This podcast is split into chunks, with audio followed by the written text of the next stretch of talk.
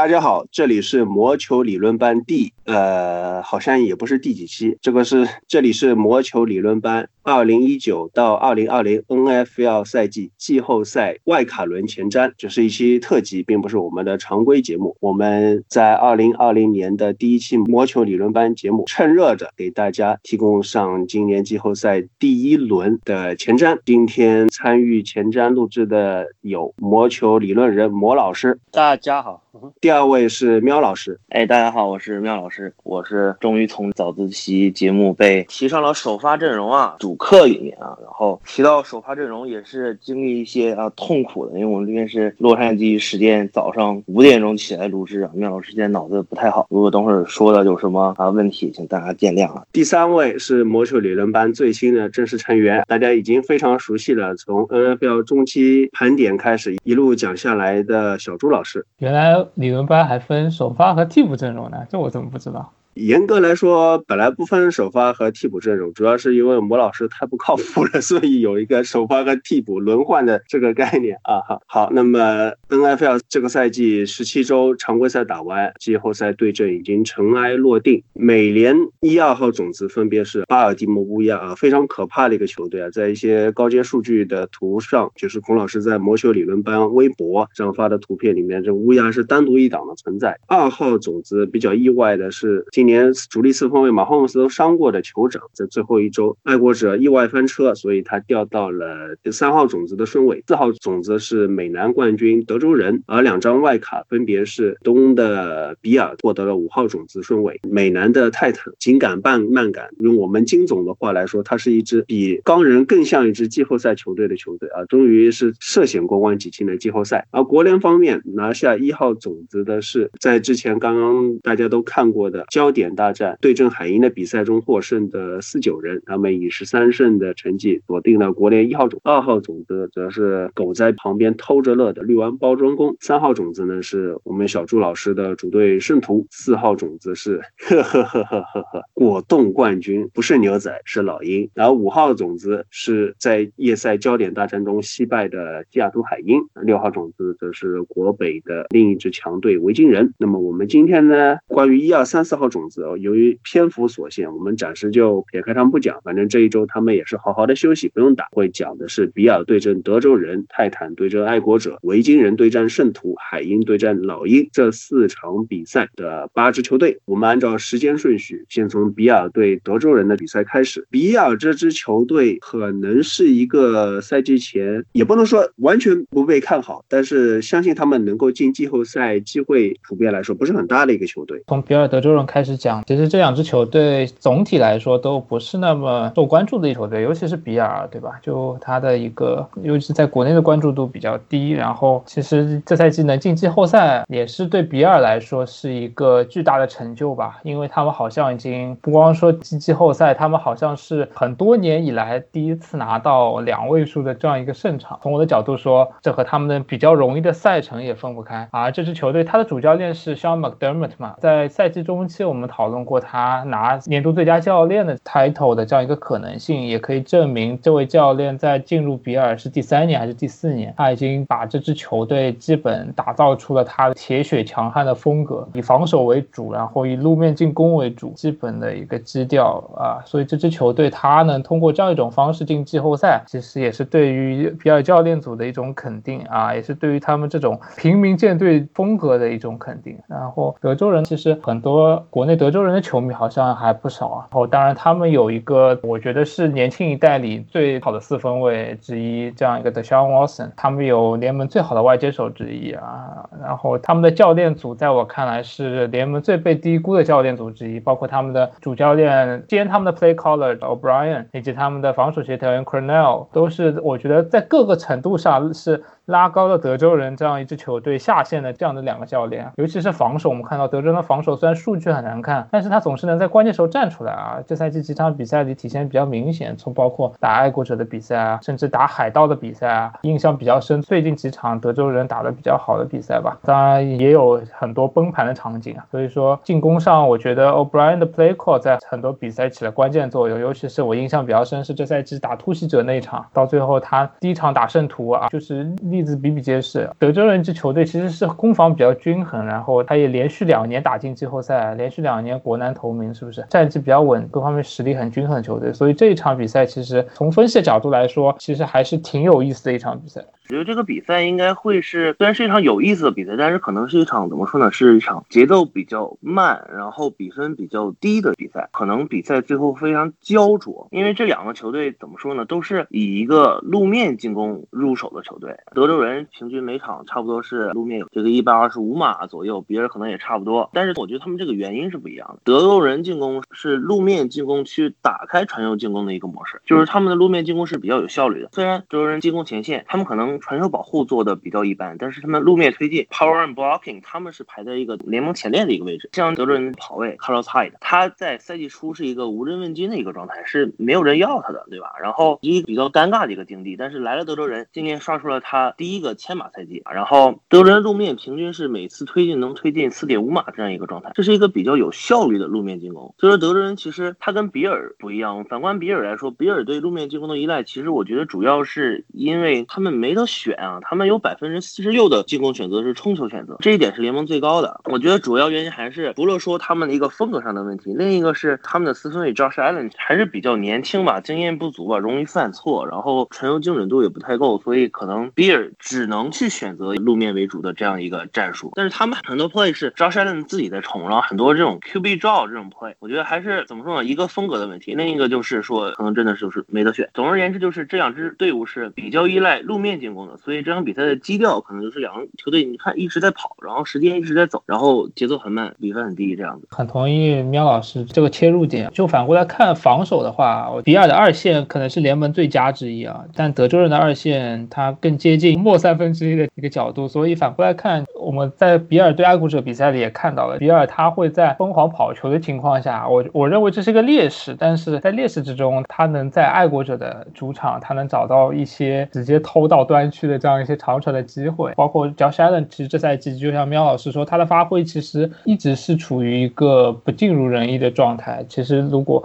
你看他的集锦会觉得很好看，他有一些 design run 跑得很有效。其实他这赛季最大的进步在于他的中短传的命中率超出了预期嘛。但是反过来，他的一个选秀的 profile 里，他最大的优势是他的 big arm，给他提供了一个能打击球场深远范围各个角落的能力。但是他这赛季在这方面反而是联盟最差的之一，基本上是一个不太能看的一个长传的一个效率。如果比尔在这场比赛中能拉伸场地，能像对爱国者那样打出两个惊世骇俗的这种。种超长距离的达阵，我觉得对德州蓝人来说还是非常需要。注意的一点啊，当然反过来看，比尔的强项是疯狂的跑球嘛，但是德州人的强项也是他的路面防守嘛。回到我刚才一开头的这样一个话头上来说，德州人路面防守我们效率是在联盟的第十三，这还是在后半赛季有所滑坡的情况下，我这前半赛季他的一个路面效率一直在前八这样左右，而且他堵中路的能力特别强。我们看上一场德州人打泰坦，泰坦它是一支 power run team 嘛，它是一个标准的具备短码的转换率特别高，因为它。他有联盟最野兽的这样一个跑位，包括他球队的这样一个风格。但是德州人在端区前能堵到泰坦，就是完全没办法跑球。就在一码线，我印象很深刻，德州人基本上排出了五个个肉墙，直接就是把端区堵死，然后让泰坦在三档得分的情况下啊，基本上只能选择 play action。当然最后 Tannehill 他自己跑进了端区，因为所有的防守重心全在防跑上。但是可以看到德州人他的一个防中路跑球的能力实在是非常强。强大的。总的来看，我认为这场我更倾向的一支球队还是主队德州人啊。不光因为他进攻，我们还没有展开说他的进攻非常 dynamic，他的进攻非常的立体。像苗老师说的，他有一个很有效的路面进攻，不是说爆量的，他是走质量的路面进攻。呃，这点跟比尔就不一样。其次，他的传球进攻当然不用说，他有联盟最好的四分卫之一，在我看来啊，联盟最好的外接手，对吧？联盟最好的 play caller，加上他的防守其实是很有设计水准的一个防守。当然，他的防守球员可能。实力二，尤其是二线，可能个人能力不太够。但是总的来说，我认为德州人在这场比赛里，我会更看好一点。Josh Allen 或许也是比尔这边的一个重要的 X 因素吧，因为我们比尔球迷古老师他专门在一期节目里面呢讲了他对比尔的观感，包括他本人，我相信也是很多球迷啊或者说观察家的意见，就是对 Josh Allen 这个四分卫对他的期待已经不是很高了。那我按用古古老师原话，就是已经不指望他是那种能靠自己能力去 carry 球队的四分卫了。但是呢，觉得他还是一个把自己的特点发挥好，还是一个合格的四分卫。那么今年这个赛季下来，传球虽然不够好，迈开双腿还是很猛，但是这是很多年轻四分卫都会有的问题。他的季后赛处子秀啊，会不会演砸？那很多四分卫他就是季后赛里面就慌了，连自己基本的实力都发挥出来，而且会可能犯一些很低级的错误，然后直接就把比赛给花掉。所以前面小朱老师说这个比赛可能会很焦灼，但我觉得也有另外一种可能，就是就是艾伦犯了错误，或者说比尔为他们相对来说是一个季后赛经验远不如德州人的球队，一不小心可能就让这个比赛的天平就彻底倒向了德州人这一边，完全有可能啊！你看 Josh Allen 他在对爱国者的比赛里嘛，他几次很拙劣的 decision making，然后就直接把比赛送走了，送出了几个超解嘛，就可以看到他是有有这样一个前科的。但是随着赛季深入，我们看到他在做决定方面可能越来越优化了。然后一方面当然是教练组，我觉得在背地里给他做了很多工作。然后一方面比尔在很多比赛的他的一个战术选择，就苗老师之前提过，他在关键时刻，尤其是下半场一些很明显的需要拉开比分的时候啊，我印象比较深是打钢人的比赛，然后包括打牛仔的比赛，你可以注意到他就是从 analysis 角度来说非常不可取的，他是一味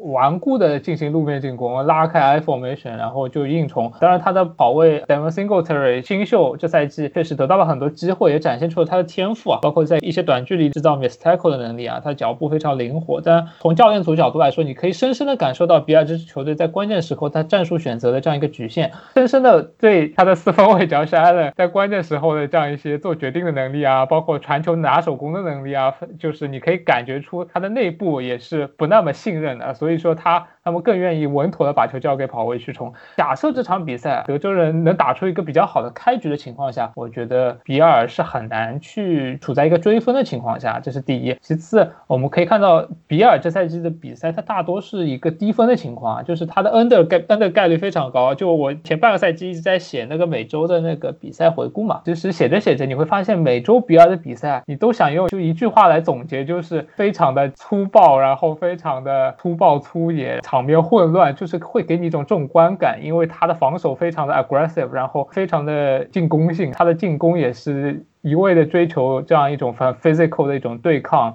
啊，line scrimmage 上的对抗，然后路面进攻，砰砰砰的这样冲。所以说，比尔这样一支球队，他是打稳健风的。所以说，他在落后的局面下，Josh Allen 能不能追分，我觉得是一个巨大的担忧。那有没有另外一种可能，就是前面说到的焦灼的情况？那我觉得这个焦灼的情况是靠什么因素造成的？我个人倾向于靠比尔防守的强力，把德州人的进攻就限制住了。也许比尔的进攻组他也。拿德州人的防守组也找不到办法，可能是战术被克制，也有可能说，我觉得就是很有可能发生的，他一上来会有一些紧张，他打不开。德州人的这个胜面更大一点，他们更有季后赛季后赛这种经验，然后进攻组打得更开一点。但是可能另外一种说，如果比尔花了，那么可能前提是招山伦犯错，对吧？但是我们知道招山伦其实他今年的超节数才九，他超节数不是很多的，他从第六周以后才只扔到两个超节，就是他这种犯错的可能性，我觉得相对低一点。因为像小周老师。刚才说，比尔这支球队也是一个打法非常稳健的球队，然后这种 play calling 也是就比较求稳，就有点像泰坦一样，对吧？那么我觉得更有可能的一个走势是两队都打不开局面，因为这组对决其实很有意思，是两支球队的优势。项目包括德州人的进攻，特别是传球进攻，跟比尔的这个传球防守是对上了。然后比尔的这个进攻整体比较烂，但德州人其实防守也好不到哪去，然后也是对上了。所以说没有一个很大的一个优势的一个点。这场比赛没有说哪支球队能把另一支球队打崩，我觉得更多的可能是就是一个非常混乱、非常焦灼的状态。然后我们看比尔这赛季的这个传球二线，今年的比尔大线是仅次于爱国者和四九人的，应该是一个第三好的传球防守组。德州人的进攻这个的伤我。Watson，然后别人就是 Hopkins 啊，然后还有前海豚的头号外接 Kenny Stills，对吧？这个 Johnson 就很多武器在，所以我觉得应该是一场非常好看的一个攻防战。但是比尔，我这边发现一个问题是，比尔十七周伤了这个他们的第二脚位 Levy Wallace。那么 Levy Wallace 如果伤了以后，下一场不一定是能不能出战的。如果他不能出战的话，我觉得这是对比尔二线防守的一个重大的一个打击。那么顶上来的应该是前德州人的脚位这个 Kevin Johnson，就说他可能。是会对上这个 Kenny Stills，比尔的头号脚位 Travis White 应该是会全场盯防这 DeAndre Hopkins。那么我觉得这个点不知道到时候 Watson 会不会盯着这个点去打，那么可能这个点比尔是崩的，可能也是这个比赛的一个胜负手。但是我觉得整体上来说的话，比尔的二线防守是完全可以说锁死德州人的传球进攻的。那么到时候这个比赛如果比分打不开的话，比如说像一个 possession 打到最后一节，那么最后会不会比如说赵山的连一个长传，然后偷一个，这都是说不好的事儿。所以我觉得这场比赛打花的可能性要比打的较弱的可能性要小。所以这场比赛我们说德州人坐镇主场确实是有优势的，但是比尔今年客场战绩是六十二，他们完全不害怕打客场，而且赵山呢也像刚才孔老师说的，就是一个完全是一个 X 因素，他的麒麟臂有多少上限我们是不清楚的，对吧？然后可能小朱老师比较看好德州人，但是我反而会看好比尔一点，因为我觉得比尔是完全有实力跟这种能力把比赛拖入自己的节奏，然后最后偷一个的，所以最后比赛可能就会在一个任意球之间来决定这个胜负。我只想说一下，对比尔最关键还是要看他们进攻的 play call 怎么，因为 double 有一些时候有很多莫名其妙的 play call 是让我看得很脑袋疼的。我呃，我知道他想很想用 Allen 的中球的技术，但是他经常会喊一些很无厘头的、很大学式的这种 QBs 的这种 design run。面对着旧赛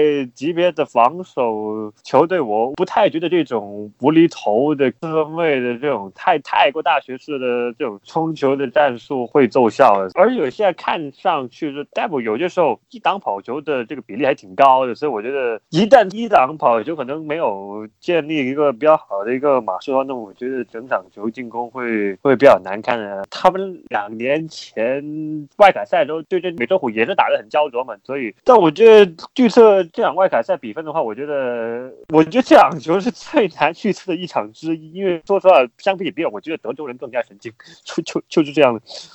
我觉得魔老师短短的话还是让我有一点个灵感啊，就 close game 看什么？看的不就是三档转换嘛，对不对？如果是大家刚才讨论出来的这样一个结果，认为这场比赛是一场比较接近的比赛，大家互咬的比赛，然后其实每一个 drive 它的一个延续性就非常重要了，是不是？每个三档都非常重要啊，每每个三档进攻，每个三档防守，可以正好看一下德州人他的一个三档转换是百分之四十三点五啊，他排在联盟第八，但是比尔他的一个三档。转换是百分之三十五点八，排在联盟第二十四。过去三场只有百分之三十点七，所以可以看到比尔他的问题，像刚才罗老师说的，一旦他在前两档在 early dance，他的路面进攻没有办法。打开的情况下，他的三档转换是一个问题啊，而且他缺乏这样一个就是很有效的传球进攻来来达成这个目标，所以我认为这个是德州人可能会加以利用的一点。反过来讲，如果比尔他的这周的 game plan 特别重要啊，我如果是比尔的教练，我认为他应该看到这一点，他反而利用这一点。就我们可以看到本赛季很多球队都利用你防跑重心过于放在防跑，然后在开局阶段大大 play action，然后可能直接就两个长传或者是怎么样就七比。零十四比零的优势就建立起来，所以对德州人来说，是不是有这方面的准备？对于的 Double 来说，他是不是会有这样的灵感来在开场阶段做出一些冒险的传球的尝试？我认为其实是非常有可能的，所以这场比赛变数还是挺多的。下面进入这场比赛的毒奶环节啊，魔老师，你觉得这场比赛谁会赢？比分差距在多少？我给德州人分差可能七到十分吧。喵老师，嗯，我会觉得比尔会在客场。带走胜利，然后比赛应该会是一场非常低比分的，大概会是在一个啊十四比十六这样的感觉，然后比尔可能是一个大阵，比如说三个任意球之类的，最后可能会是一个绝杀任意球带走比赛，分差应该在三分以内。小朱老师觉得呢？我比较倾向德州人啊，这场比赛德州人在基本面上还是稍微各方面都比较完整一点，然后德州人可能二十一比十七吧，在主场拿下外卡，然后挺进分区了。我们接着讲第二组对战，泰坦对爱国者。这个很惊讶啊！我本来在节目之前做准备的时候，我根本就没有想着做爱国者的份，你知道吗？我肯定想的是不是泰坦或者说钢人对上酋长。那没想到这爱国者最后一周很神奇的在主场输给了海豚。像我们一直开玩笑也好，或者说这个遵循历史的经验也好，这爱国者每年都要给同区对手一场福利，但是这个福利送的也是太不是时机了，而且是在主场。送的昨天比赛其实我是没看啊，但看了洪老师发的那个 Winning Drive，还是有点惊讶。尤其是你可以看到海豚在那个一波进攻里，他有一次开球失误，直接造成了负马，几乎掉球，他还是能 能最后能打正。包括他在 Gilmore 头上打成两个球啊，那 Devonte Parker，然后还是挺瞎的。然后但是你可以看到海豚的进攻非常的有组织，然后其实很有实力啊，打到赛季这个阶段，然后面对联盟最好的防守，然后就是让人叹为观止，只能说从结果来看非常惊讶。我觉得其实海豚打爱国者基本操作吧，这是第几年了？这是连续第三年还是第四年？是每年打爱国者稳定要赢一次。你像我今年节目初期也说，我在吹爱国者这个防守组的时候，我说今年爱国者能不能打十六胜零负全胜赛季？我们可能要指望大胡子跟海豚在最后一周去阻击爱国者这样一个情况。结果真的阻击成了，是不是这个要上年终这个十大精准时刻之一了？海豚这个队是一打爱国者的来劲，虽然我们没有预料到说爱国者。这周会输，但是意料之外，情理之中吧。包括爱国者，其实本场比赛你能看出来一个问题，就是他们的防守在打海豚的时候，并没有显示出一个很统治级别的效率。包括像今年我一直吹的这个 Stephen Gilmore 头号脚位，对吧？然后最佳防守球员的有力争夺者，但是这一场让 Devonte Parker 打出了一百多码，我觉得整个全队的状态是比较堪忧的，就是从一开始的一个防守组，对吧？毁天灭地的一个状态，一直到后。来开始进攻端发现出了问题，然后各个球队打他都打的感觉比较有心得，然后一直输来输去，到最后差点被比尔超过去。所以我觉得可不可能说爱国者现在一个士气相对于比较低落，然后会给泰坦这样一个状态呢？反过来说，泰坦这个球队最近状态是特别好。但是讲到这里，我插播一下啊，我们爱国者刚才简短开了个会，是吧？然后我突然想起来啊，我们要把另外一个没有进季后赛的球队暂时请入会场。哎，毛老师，你讲一下，我们钢人怎么就大好形势下就让泰坦进了季后赛呢？最后一周面对乌鸦轮休阵容，怎么就没把握住机会？其实某种程度上，主场输掉对比尔之后，大概猜到了钢人就基本上可能会刚好失之交臂。最主要的是后面只剩下两个场趁季季，再加上可能轮换的乌鸦，但是这支球队进攻的进攻的表现不足以让他们在赛季末去完成最后的一个第九胜。今年得分已经是，其实好像场均得分就那么十七、十八分钟这个样子，就好就已经回。到了八十年代还是七十年代的单赛季最低分，因为这也是情有可原，因为毕竟上到了 David Hodges，Hodges 前面三场球那个三胜零败，是他打很好，同时也暴露他很多的呃弱点，最主要的是他的手臂的臂力，因为他在刚进首发的时候就已经有匹兹堡当地的媒体就说过，就球队对他最大的担心就是他的 arm strength，然后现在这场球下来也看到他臂力是实在够呛的，这也能够解释为什么他在大学是在这个 FCS 的级别的。这个三分，然后落选新秀，然后最后是只是花了一千刀就把他签下来的。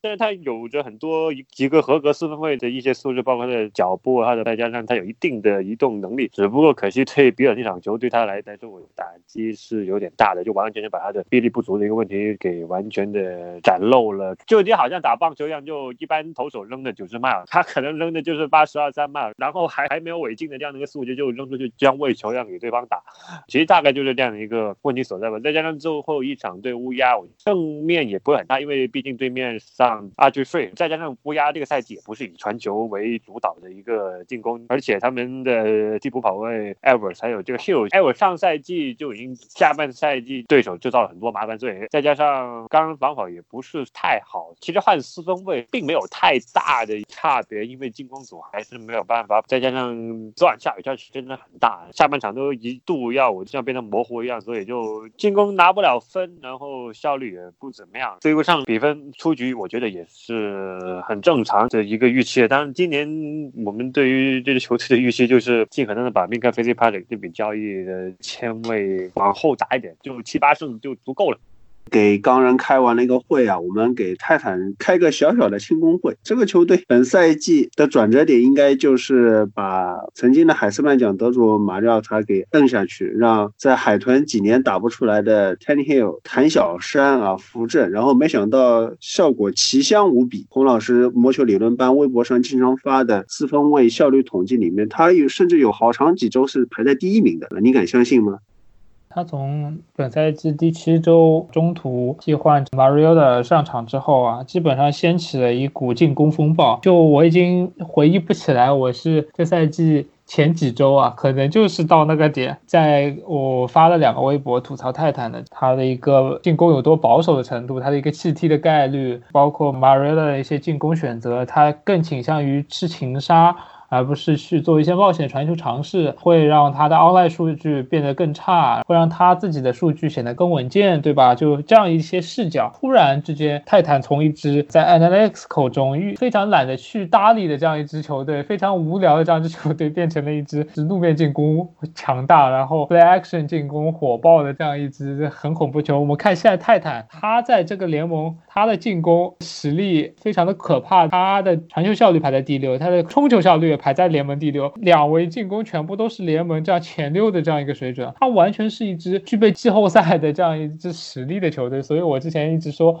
我在讨论泰坦进季后赛的一个可能嘛，结果最后还是把泰坦塞进去了，而且他没有祸害到酋长，他去祸害爱国者。这样一场比赛，我觉得是非常有意思的。包括他与爱国者千丝万缕的联系啊，他的教练组是爱国者系的，有点是爱国者一队打爱国者二队的感觉啊。包括他的一个教练 Mike Rabel，他其实是 Bill Belichick 的前部下，可能以前还是小鸡教练的他的一个球员，他以前是线位嘛。包括他的整个球队的风格，他的一个二线打造的风格，Logan Ryan。Butler，他的几个球员都是爱国者的球员，包括他打的一个防守 scheme 嘛，他也是基本上 copycat 爱国者的，所以这样一个小鸡的以前的徒弟，他在这一场能否在狐狸堡上演自己的翻身之战，我认为是非常有机会的。其实。我也是觉得泰坦这场是非常有机会的。我觉得泰坦应该是外卡轮这四支球队里面，爱国者最不想碰到的一个对手，然后可以说是任何球队都不想碰到的一个对手。从换到泰坦 hill 以后，状态非常爆炸的一支球队。然后无论是从进攻组合到防，他们防跑方面啊，做的也非常不错。我觉得可能就是很可能会克死爱国者的一支球队。那我们再看爱国者，像我刚才说的一样，从开始发现进攻组的问题，到上一周输给海豚，打海豚这样一支啊。防守联盟倒数的球队，然后爱国者才只拿了这个二十四分，被海豚反而是打的找不到北，所以这场比赛很有一种可能是泰坦从路面入手，然后先把爱国者给跑死，然后爱国者的进攻打不出来，在狐狸堡这场比赛有没有可能花掉呢？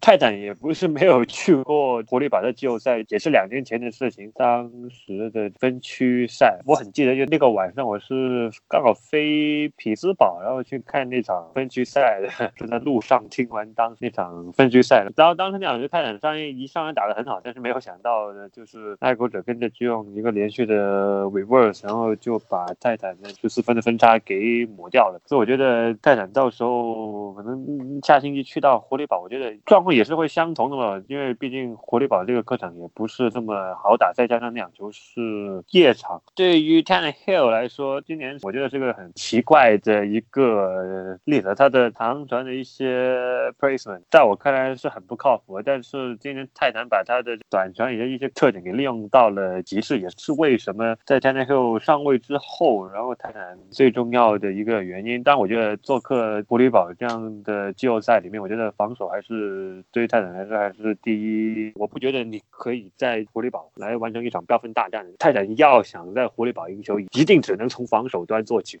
但是爱国者今年进攻不太行啊。我们说一整个赛季下来，或者说还是对海豚这个比赛来说是打海豚的防守，他才拿下了二十四分。所以我觉得，如果泰坦防守正常发挥，不至于说被爱国者打出很高的比分。那你说以前爱国者动不动就是让你两个、三个打这种，我一下子追起来，那时候爱国者进攻好啊。现在爱国者进攻好的时代，至少常规赛的十七周下来，似乎已经是过去了。当然你说在季后赛的布雷迪、季后赛的狐狸堡，当然是一个传说。但是这个传说也是建立在过去爱国者进攻很流畅的基础之上，所以我觉得，除非又是泰坦他因为一些经验的原因，或者说这个季后赛的氛围的原因，导致他发挥太失常了。正常情况下，我觉得泰坦的防守这边不会受到特别大的压力，剩下就看 Tanny Hill，他也是一个季后赛出来，能不能很好的执行到他的战术，不要犯太多的错误，该拿的分拿到。我觉得就是这样。对对付爱国者这种他经常用季后赛的经验来帮助到自己的球队来说，你手犯。错是最重要的。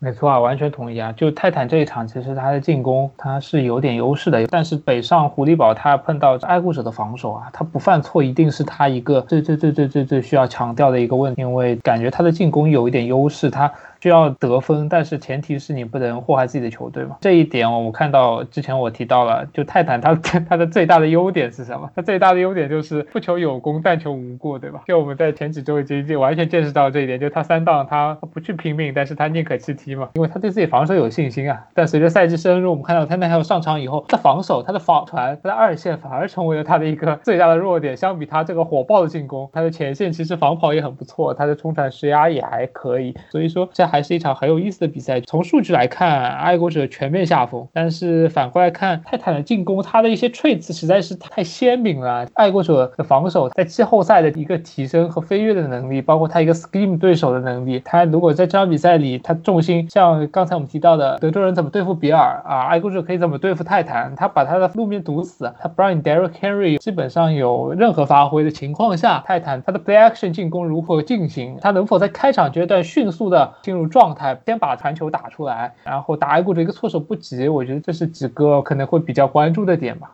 爱国者进攻吧，最近几场比赛能看到爱国者的一个点，就是他们有意在加大路面冲跑、冲球的比例，然后把更多的精力放到这种路面进攻上去。包括看上一场打海豚，他们有二十七次冲球，然后冲到了一百三十五码，这是一个信号吧，就是说爱国者想要从上赛季这一个非常好的一个路面进攻入手，去打开进攻的这样一个局面。但是面对这支泰坦的主要 Casey 为主的前沿七人，我并不觉得爱国者。的冲跑是能够打开的，反而可能更多的需要四旬老汉去传球来打击泰坦这个二线。我觉得这场比赛可能要比比尔和那个德州人这场比赛要更加焦灼跟低比分，因为包括我们刚刚看到说泰坦也是一个非常保守的球队，然后经常说三攻长码数也不会去打长传，就是直接跑一下就结束了，七踢就结束了。那么很可能最后就变成一场双方互相七踢的一场比赛，最后一个比较低的分。差，所以这场比赛其实我觉得是怎么说呢？刚才虽然说泰坦比较优势，但是我其实觉得是一个五五开的比赛。那么这场比赛谁赢谁输，我觉得都是一个非常正常的一个结果。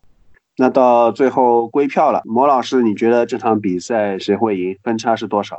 我觉得爱国者晋级，然后分差就几个球之内的差距。苗老师。啊，这个很难选啊，这个真的很难选啊。怎么说呢？我其实心里会想选泰坦一点，因为我觉得泰坦真的状态非常好。然后爱国者其实最近状态是不佳的，但是我可能觉得最后爱国者会经验更老道一点吧。然后狐狸堡毕竟是一座难以攻破的堡垒，可能最后经验还是会占上风。我可能会占爱国者比分，应该会是一场比较低比分的比赛。我觉得可能在十三比十的一个。呃，比分左右。小朱老师觉得呢？现在是什么比赛？季后赛？现在是几月份？一月份。现在是属于 Tom Brady 和 Bill Belichick 的时刻，他们的舞台已经摆好了，灯光已经打开了，碰上自己心知肚明的这种铁的前部下，你觉得小鸡教练会手软吗？我并不这么觉得啊。爱国者主场二十三比二十险胜。我就猜到会是这一点，什么？大家在讲比赛的过程啊，在给爱国者开会的时候，一个个呃非常的兴奋，唾沫横飞。但是到真的归票的时候，所有人都怂了，所有人都说 爱国者。下面两场是美联的部分，接下来我们来到国联的部分。哎呀，这个对阵大家好熟悉啊，好期待啊！维京人对圣徒，小朱老师有没有一种伤疤被撕开了的感觉？你要这么问我，我只能说还好吧，就已经过去两年了。当时看这场比赛，说实话，那一刻还是很难以接受的嘛。因为如果你还记得那场比赛走势，维京人其实一开始领先比较多，但是圣徒最后他能把这个比赛打回来，甚至反超，甚至基本上胜券在握啊。我觉得是整个过程，如果你你懂吗？就是过程非常的让人兴奋和充满期待，血脉膨胀。结果最后他又一下把你从环球金融中心顶楼一脚踢到底下。你知道吗？就那种感觉，这也是看 NFL 的，我觉得一种像坐跳楼机的 这样一种体验。坐在家里就感觉像在欢乐谷玩那个跳楼机一样，那种，哎，就。维京人，我觉得最近的状态其实是让人比较担心的。觉得这场比赛应该是这四场里面最没有悬念的一场，包括看博彩公司开的这个盘口也可以开出来，其实是一致看好圣徒的。我们可以更多的聊一下，说展望一下圣徒是过了维京人以后啊，怎么去蓝包打包装工，对吧？那么说到维京人，维京人其实本赛季的一个问题呢，就是说一到大赛的时候，这个 Kirk Cousins 是打不出来的，对吧？包括一上周一夜赛就吃瘪。我们看到两周前打包装工的时候，整个球队的进攻没有 d a v i n Cook，然后乱成一锅粥，然后 Kirk Cousins 是又传又传不到，进攻前线又保护不好，然后这场打球队，其实比赛我是没有看的，但是打球队最后也没有赢。我不是很确定说 d a v i n Cook 下场能不能上场，如果是不能上场，那我觉得这比赛就可以交了。这一周好像维京人的跑位多跑的还不错，打球队十七次冲球一百四十八码，其实还是不错的。对，这场我也不知道，就因为我穿这鞋超级晚有一个上了不然后他就给了我四分，我实在吐血了。对，因为打包装工那场，我觉得整体的维京人一个状态就是不在状态，整支球队就是失了魂一样。对，失常的发挥。就是今对科尔卡顿其实今天打得非常好，非常有效率，但是一到关键比赛，你包括打海鹰的那场比那场夜赛，包括打包装工的这场夜赛，科尔卡顿是完全没有状态的一个情况。之前也说过，科尔卡顿就是一个我们说他是精英四分卫吧，他够不上，但我们说他是一个普通四分卫吧，他又是这些所有普通四分卫的顶尖，所以说他的这场比赛的一个状态，我觉得是非常影响维京人。如果他这场比赛能够说打出之前比赛的一个这种高效率的一个发挥，那么把维京人的进攻带起来，那么可能维京人跟圣徒还有的一战。那如果说他这场比赛是没有状态，继续像打包装工那样的说全场比赛失踪的一个一个情况，包括是进攻前线说挡不住人，防不住冲传，因为我们知道圣徒的这个冲传组也是联盟前几的。那如果在进攻前线和四分卫这一点上，如果说维京人如果是要输了的话，那么这场比赛根本就是没法看的。表妹啊，Cousins 这个球员，去年大家就会给他一个感觉，就是一个稳定性的平庸。你算他全年的数据一看，哎，你说不比精英四分卫吧？放在其他的四分卫里面，这都是一个很拿得出手的数据。但是看比赛过程，就是那些需要他站出来，三年八千四百万合同，需要你体现这个合同价值的时候，他没赢了。然后打弱队的时候，或者说在垃圾时间的时候，他又抡起手臂刷起了数据。所以你说他真的一点本事都没有吧？你说真的不行。型的四分卫，这个垃圾时间也刷不出来。但是你说要让他起到一些需要 carry 的场合，他都又不在。我们看看这个赛季，他相对来说肯定是进步很多了。但是头几场比赛其实打的也很差，就是让人跟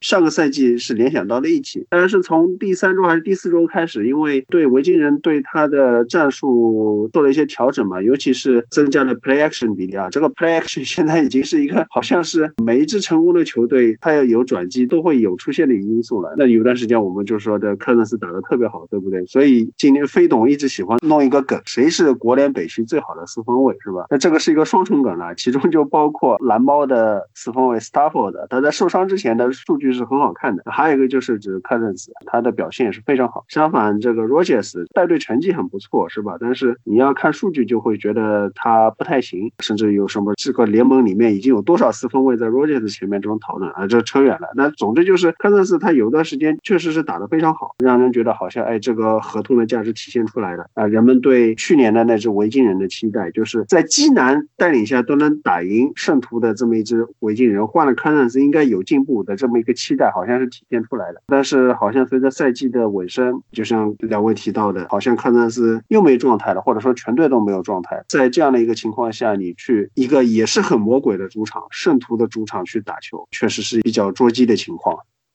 其实维京人，我认为这场比赛两位老师都说到 Cousins 他的一个关键时候发挥的不靠谱，这一点没错。但是可以看一下这当中的原因是什么？因为维京人他是一个很依赖他这赛季的 scheme 就是一个很依赖路面进攻和 PA 进攻的这样一支球队啊。Cousins 在 play action 下的表现堪称是联盟真正的 play action 之王啊，可以说有这样的一种实力。所以说这场比赛在我看来，维京人是有相当的机会的。为什么？因为圣徒面对 play action 的防守啊，我。特意观察了一下，包括对四十九人的比赛啊，在开场就不提了，基本上第一波进攻完全就是 play action，包括几个 big play 啊，就基本上就是完全是 busted coverage，漏人漏到家，然后包括对泰坦的比赛，因为泰坦它也是一支路面进攻加 play action 球队，泰坦还有在 play action 下的表现也非常好，所以圣徒在对泰坦这场比赛里，其实他在开局阶段也是处于一个追分的状态。反过来讲，我认为球队在经历了这两场比赛的考验之后，他们可能在这方面会有一些重点的准备和更多的一些布置的重心啊。然后我们再看一下维京人他的一个防守，包括我在半程时候也提到他的纸面实力是非常强的。即便你可以看到 Xavier Rhodes 和 Quinn Williams 他们不断在一 v 一中会被击败，但是他们整体的 DFF 的 coverage 评分还是非常高的，尤其是 Harrison Smith 和 Anthony Harris 这两个安全卫啊，这赛季打出了一个极其有统治力的这样一个防传表现。包括 Anthony Harris 几次在 Prime Time 的比赛中，包括对海鹰的比赛，包括赛季揭幕战对猎鹰有两个超解，他的几个 Highlight Play 都可以体现出这位安全卫他的今年的一个职业碗级别的这样一个表现。所以说，在这种情况下，反过来看圣徒，他本来的一个拉伸球场能力就不足，他缺乏一个 Deep Threat，然后对于他们两位的挑战可能并不够，反过来想要挑战他们更加显得不太可能。所以这场圣徒更加需要打出自己的强势的地方，就是 Underneath Pass，就是找 Michael Thomas，就是找 Jerry Cook，就是找 Evan Kamara 啊，争取用自己最擅长的方式，小短传跑球 Screen，然后控制比赛场面，然后一点点瓦解对手的防守。所以从这一点来看，圣徒是比较有优势的。反过来看维京人，他的优势就是他的一个路面进攻，这一点反过来是圣徒防守的强项。包括 Mike Boone，包括前面苗老师提到的这个 Devon Cook 到底能不能出场，我觉得都是这场比赛非常值得关注，甚至影响比赛天平的这样的一个因素，就是他的路面进攻能不能 carry Cousins，然后让 Cousins 来用 play action 进攻，再再把这个球队进攻 carry 起来。而一旦他能打开路面进攻，甚至他在开局阶段照搬四十九人的套路，开场直接 play action 你到死，就是如果他能这样做到这一点的话，我认为圣徒在主场还是非常值得担忧的这个结果，因为圣徒他不具备快速得分的能力。然后再看一下两边的另一大优势，就是两边的冲传，就可以看到两边的冲传评分，圣徒排在联盟第五，维京人排在联盟第十。维京人有一个上次说提到二十五岁以下历史上施压最多的这样一个冲传手 Daniel Hunter，对吧？包括 Everson Griffin 这赛状态非常不错。当然，圣徒的冲传施压我已经提过很多次。相对来看，那我们就要看进攻锋线的保护能力。从这一点来看，圣徒和维京人是头尾之差。所以说，维京人在这场比赛里他是没办法落后的。所以说，圣徒他一定要稳扎稳打的打好开局。而维京人一旦在落后下，为什么 Cousins carry 不了？第一点，他依赖路面进攻；第二点，为什么？因为他没有 online 保护，他的 online 尤其是内侧 Garrett Bradbury，我们都看到了他在对爆装工的比赛，基本被爆的找不到北，基本上只要被冲传就是放出施压，就是放轻杀。维京人他能不能在开局阶段用防守牵制住比赛，然后进攻通过 play action 迅速得分，反过来让圣徒处于一个压力下，而不让自己处于一个追分状态下？我认为这是这场比赛从走势上来看的一个比较关键的因素啊。维京人这两年进攻游戏换了进攻协调员之后，我觉得比之前就有了一个相当大幅度的提升啊。但是还是很关键，就是现在这种数这种数据统计之下，就所有的跑都是为传球的服务，所以觉得最关键的还是要看他们的路面进攻能不能在一上来就打开。假如一旦打开的话，那么对 c o u s i n 来执行一些呃 bullet 的以及一些 finger cross 接的战术，我觉得就会相当简单高效。而另外就是他们的在 fans 给下半季应该是用了很多的这种 concept，然后就是在地很缺阵的情况之下 s f a n Dix 利用到了最大化，所以我比较想看看圣徒这个防守怎么对付这个 Dix。呃，因为圣徒这支球队前两天的直观感觉给人就说这是一支标分球队，就是说防守组就不要了，就只和对方刷比分。但是我想说是圣徒这两年的防守有了很大很大进步，尤其是今年，而而且今年圣徒，我觉得圣徒的这防传可能是这几年最好的一个一年防传的水平嘛。嗯。呃，尤其是圣徒的刚才 Johnson，刚才 Johnson 刚好是我们佛里达出来的，他主要打位置出现在 box，他会出现在安全位，他也会出现在草场位的这样的位置上面。然后我觉得他今年的加入圣徒之后，我觉得他打相当的出色，所以我觉得他可能会到时候会成为圣徒一个在季后赛里面防守的一个重要核心人物。过了这关之后，我我更加想看的是圣徒去到蓝宝的表现，因为我前两天刚好看到有人做 Jubis 为什么没有进 NFL 一百年的最佳四分卫的名字当中啊，其中有人说到一个事情，就是他生涯的大部分都在室内场进行比赛，就这个 Super Dome，然后去比照了他的一个是那个室外球场的一个表现，的确，Drew Brees 这个室外场这个表现是比是和他的室内场的比赛差别的。假如能够过得了维京人那关，进到蓝宝表现会，我觉得是一个相当影响圣徒季后赛能够走得多远的一个关键因素。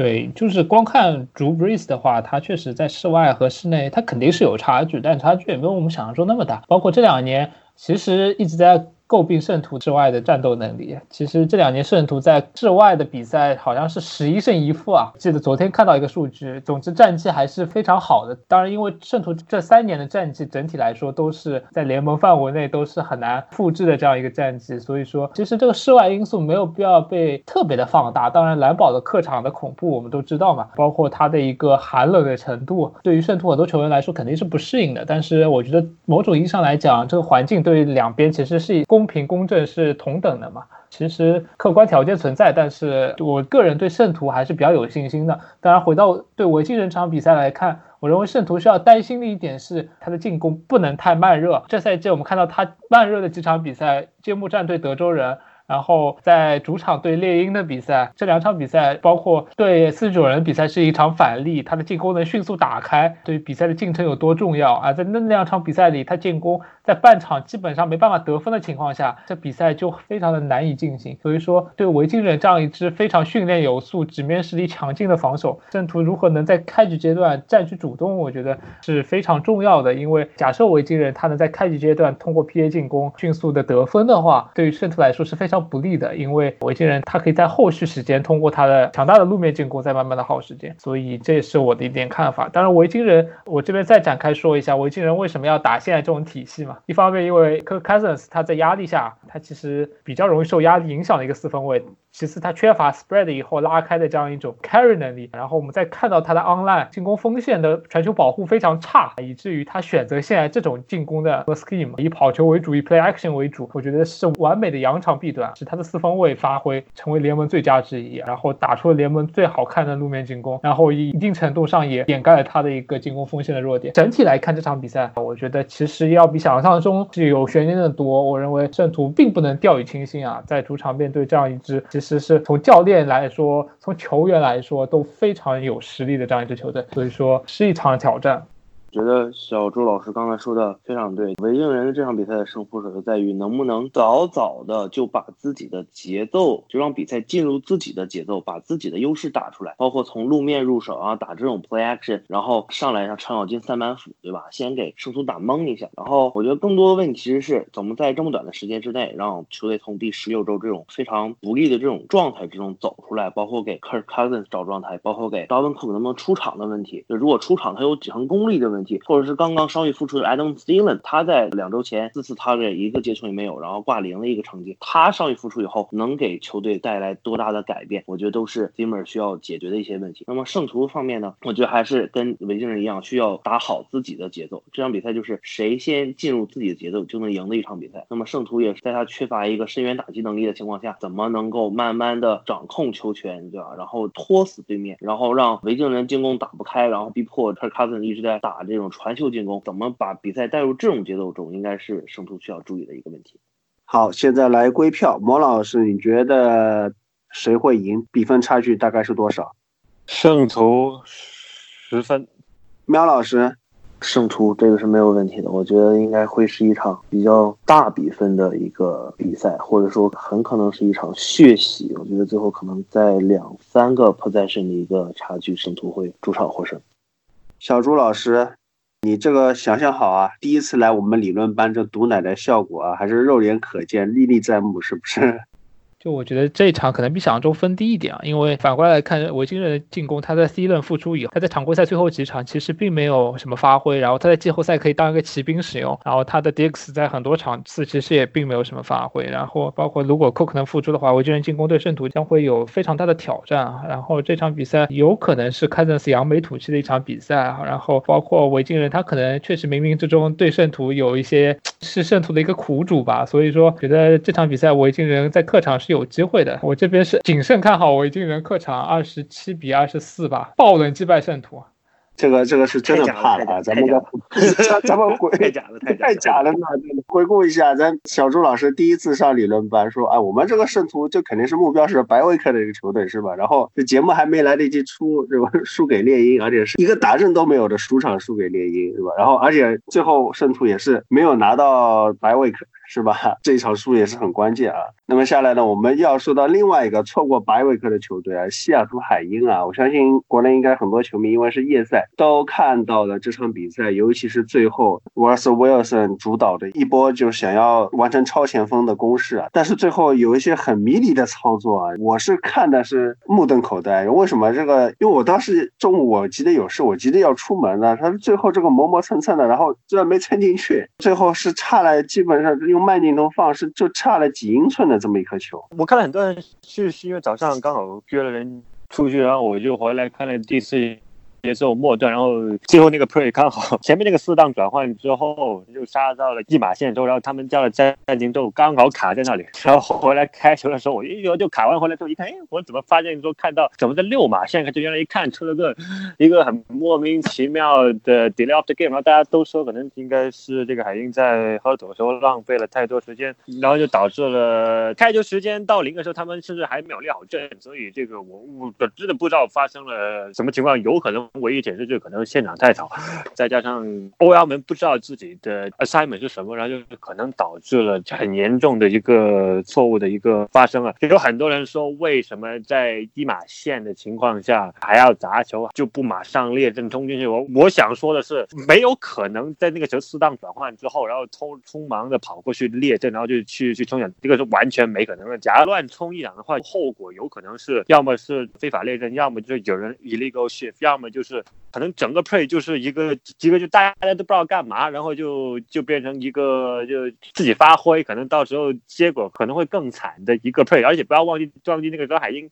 已经没有暂停了，所以假如他当时不砸球，直接列阵，直接开球冲的话，我觉得可能后果会更糟糕。所以他们为什么砸球停下来去 hurdle，然后商量好，然后再去从二档开始进攻？但只不过问题就是他们砸球之后，我不知道他们 hurdle 里面说。了些什么？所以我觉得这个 play 我觉得没有打好的原因，就是我在二档的那个古马的 delay of the game 之后，我觉得更多是他们红区进攻的选择的一个问题了。他们想用一些 pick 呃或者 rap play 之类的，但我觉得这个执行效果不算太好。最后那个球就真的就是这个球员个人能力的一种体现，再加上也是运气的一种展现。因为刚好就可能差那么几厘米，他就碰到线，然后碰到线就达阵了，但是可能就刚好就差了几厘米吧。所以是很可惜，但是这个球你不能完全和超级碗相比，不能，因为超级碗那个是。这个球不能完完全全怪在 Russell Wilson 身上，因为当时应该是 inside slant，但问题是在 slant 前面，他当时是跑在前面的 Ricardo l a c a t 他的那个 screen 没做好，所以就导致了之后被这个 Malcolm Butler 给阅读了出来，然后就知道知道那个是 quick slant，然后就就是就是 l a c a t 没有把 Butler 给挡住，然后就导致了超级碗的那个超节的发生了。但我知道二二者是有一定的差别，所以就在第一个适当转换之后，就不要以为那一码看上去很简单，就直接开就是冲进去就行了，真的不要以为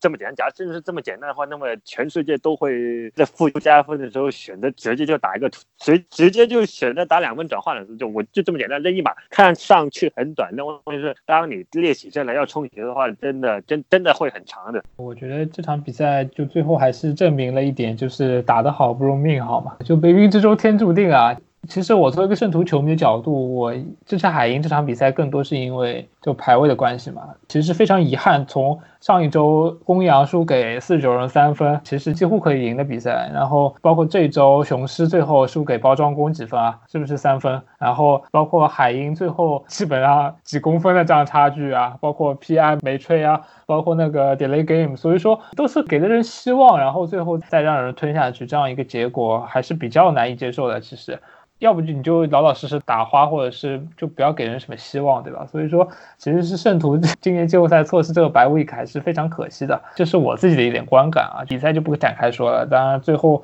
呃，你可以列出一百种可能海鹰能赢球，但是他最后就没有发生。所以这就是回到我开头的说的那一点，真的，在一个大家相同水平的情况下，这种时候运气因素啊、命的因素啊、这种风水因素啊、这种玄学就体现出来。我觉得其实站在海鹰的角度啊，海鹰的角度这场如果不说小朱老师站在圣徒的角度，就说海鹰来说，我觉得他输要比赢的好。为什么呢？他输了以后，他掉到第五去，他只是丢了一个主场优势，但他是去打老鹰。老鹰其实在今年是一个怎么说呢？是一个伤兵满营的情况下，仍然能打进季后赛。我这里要再 Q 一下我吹了一年的牛仔，我还说牛仔能今晚呢，这个脸打的，我的天呐啊，真的非常失望。然后不说牛仔了，我们来说到海鹰。海鹰如果说，我觉得打老鹰的这个胜面是要比打维京人大的。而且如果就算你说到了第三去打赢了维京人，那么你进去你是愿意去蓝宝打包装工呢，还是愿意再去打一场四九人？我觉得肯定是愿意再去打一场四九人的。我觉得四九人要比蓝宝的包装要好打得多。所以说，我觉得海鹰现在可能虽然是输了这几公分，但是可能对海鹰来说，它是一个最好的。我比较同意你说的。先讲刚才第二轮的话，如果海鹰客场打四十九人的话，其实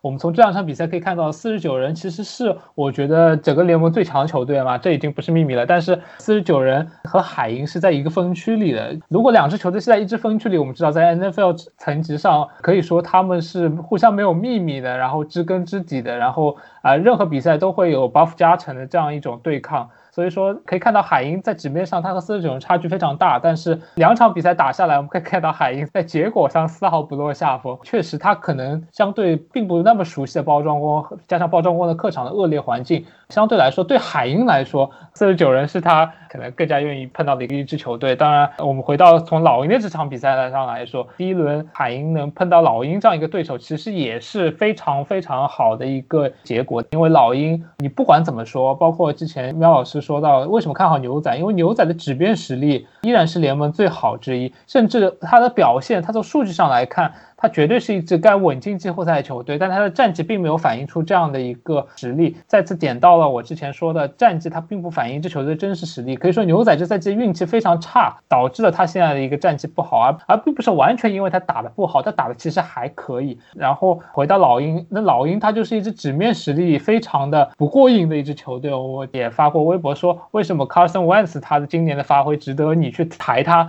因为他身边的这样一个 supporting cast 太差了，他。到到赛季最后决战阶段，越是决战阶段，他人越少，打到最后，他所有的外接手全是训练组的外接手，加上一个新秀。近端锋连二次都上不了啊，没办法去全程发挥，只能上 Dallas g o d d a r。所以回到这场比赛的分析来说，海鹰他这个防守其实是并不靠谱的。我们都知道，他这赛季输掉了四场主场比赛，对于他这个恐怖主场来说是非常难以接受的一个数字。所以可见他的一个防守，包括他的一个进攻，偶尔会出现一些令人匪夷所思的失误。然后他的一个传球进进攻，之前我说他打的非常简单粗暴。从昨天比赛我们可以看到，他在关键时候啊，他就是很依赖一 v 一，他不管是内侧啊，你看。Tyler Lockett 一 v 一，他能通过一些 quick out，他能通过简单的一些 flat 这样的一些小路线来迅速的摆脱防守，拿一些短码。他在中长距离，他非常依赖 Metcalf 这样一个身体怪兽，通过在外侧简单的这样一个空中 contested catch，这样包括一些 back shoulder fade 这样一些球，叫 David Moore，他的一个传球进攻非常粗线条。然后所以说海鹰这支球队其实从数据来看，从他打法来看，你都可以感受到他是一支由精英级别的教练、精英级别的控场和。精英级别的这样一个四分卫来 carry 的这样一支整体非常 average 的球队，所以为什么？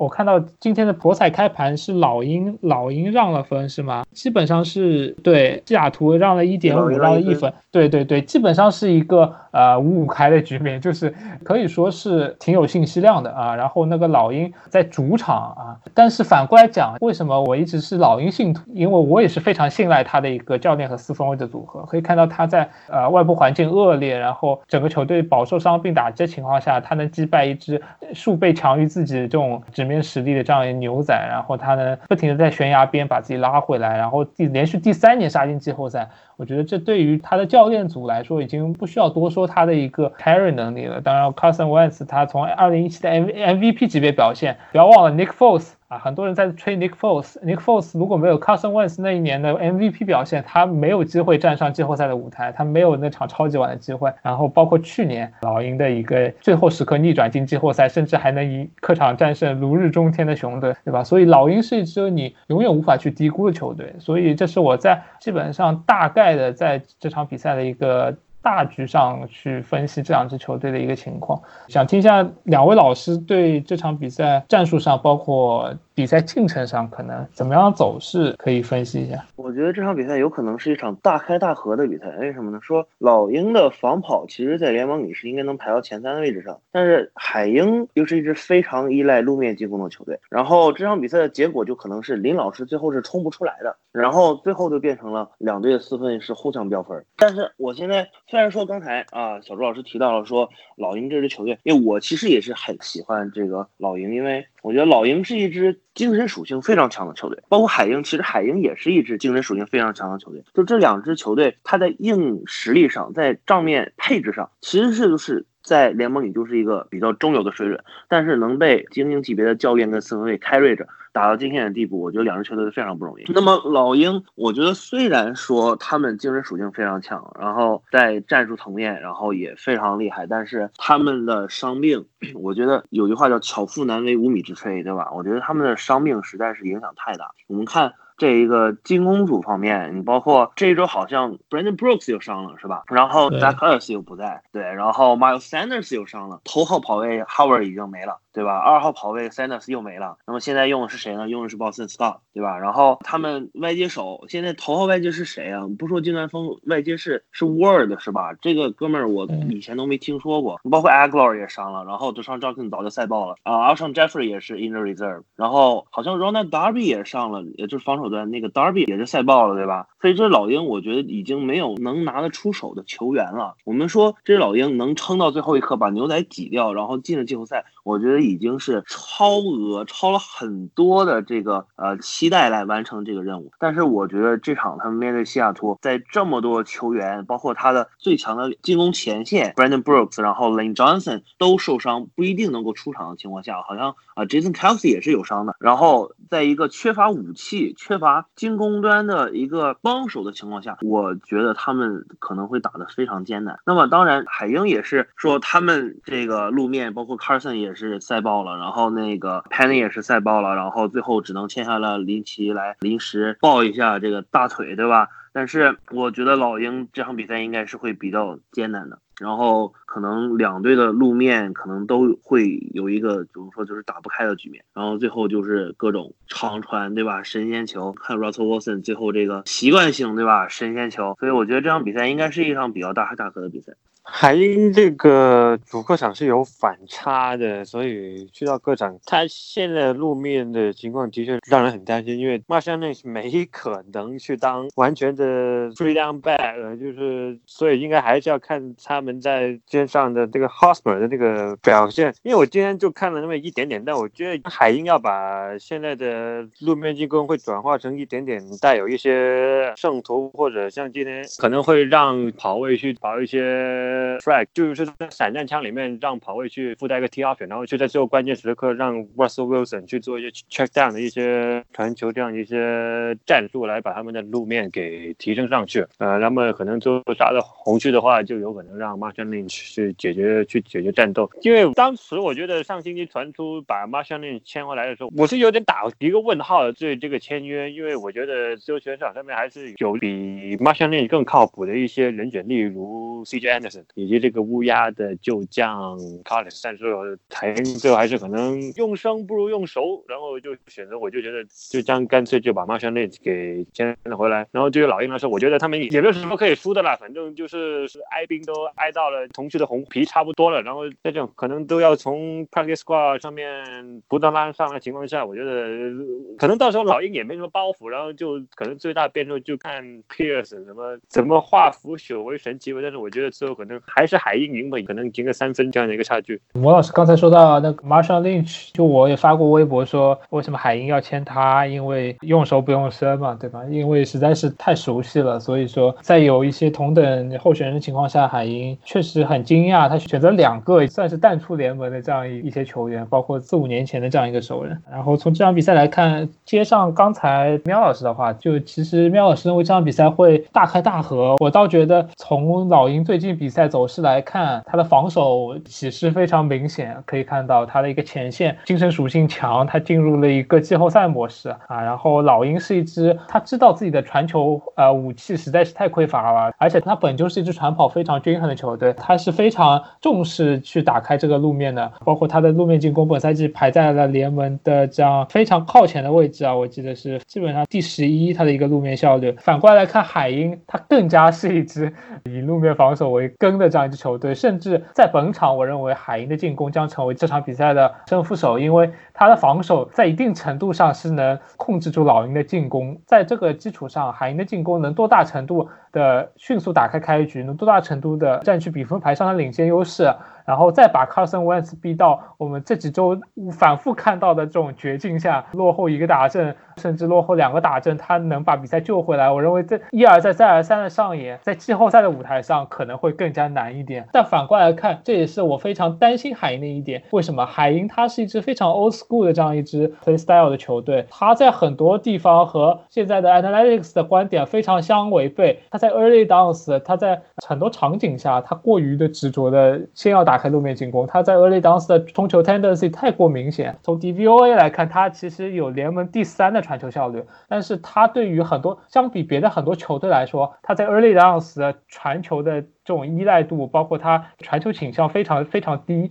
所以说他不到最后一刻。他不到比分落后，甚至说就不到需要的时候，他不会轻易的让 Russell Wilson 开启 carry 模式，而这恰恰是海鹰在我们看来最大的优势，甚至是这场比赛中海鹰的最大的 matchup 优势就是老鹰的二线，老鹰的防守众所周知就是 stack box，就是通过他强大的前线压制住对面的路面进攻，从而来呃想办法引导这个对对方的这样一个进攻选择，然后来获取优势。但海鹰如果再继续执着的走路面进攻，当然不是说这一点有错，但是他在这一点上正中老鹰下怀，所以我可以看到这一场比赛，海鹰在开场阶段，假设能迅速的让 Russell Wilson 开启他的一个 MVP 模式，发挥海鹰整个球队到现在的最强点，然后找到一些 big play，他可能在这场比赛获胜会更加轻松一点。反过来，我觉得呃老鹰可能如果一直能将比赛保持焦灼的话，他这样一种 big personality，他这样一种赢家气质，绝不放弃的这种顽强的这种精。神属性会在最后一刻发挥出来，我觉得路鹿死谁手有未知。在那种情况下，对于海鹰，我觉得并不是非常有利的一种情况。最后归一下票，刚才莫老师已经说过了，他认为海鹰会在一个 field goal 左右的分差拿下比赛。那喵老师觉得呢？这个比赛更难讲啊，绝对就是完全五五开的一场比赛。我还是比较倾向于海鹰吧，因为我觉得虽然老鹰精神属性非常强，而且他们整个战术层面做得非常不错，但是我觉得。他们缺少 playmaker，他们缺少关键时候能够站出来的球员。你不能总指望说 Carson Wentz 跟 Zach Ertz 两个人啊，对吧？你总得有别的武器。所以我觉得可能还是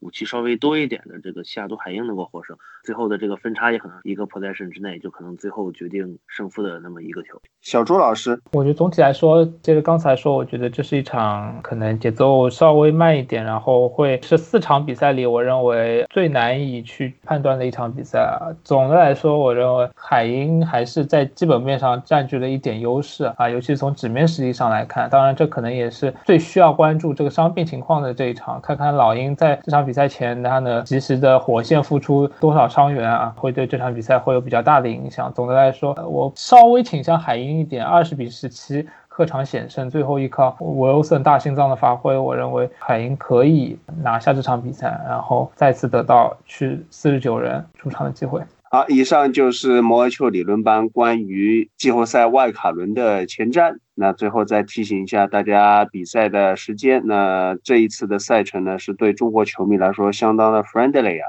就是都四场都是可以看的。北京时间周日上午五点三十五分，比尔对德州人；九点一刻，泰坦对爱国者。而在周一凌晨两点零五分，维京人对圣徒；清晨五点四十分，海鹰对老鹰。如果大家充分休息啊，呃，养足睡眠，至少按照一般的上班族时间，三场半是能看得到的。另外，这里。再推一波硬广，理论班的合作伙伴上海的 Double Z 棒球酒吧在周日上午会开放观看泰坦和爱国者的比赛，也希望球迷朋友们多多捧场。好，以上就是我们这一期的前瞻。在之后呢，我们也会在每周的周中左右推出每一轮的季后赛的复盘，加上下一轮的前瞻，敬请期待。好，以上就是本期节目，我们下期再见，拜拜。